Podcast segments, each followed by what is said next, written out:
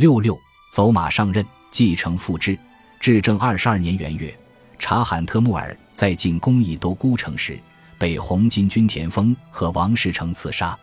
元顺帝在仓促之间，即在军中拜王保保为太尉，中书平章政事，知枢密院事，如察罕官，总管其父察罕特木尔的全部兵马。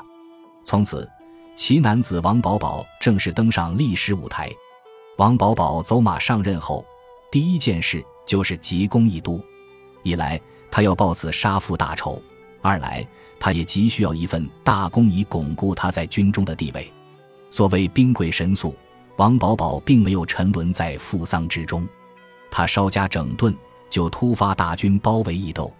合围之势形成以后，王保保并不急着攻城，只是在等等一个时机，地穴打通。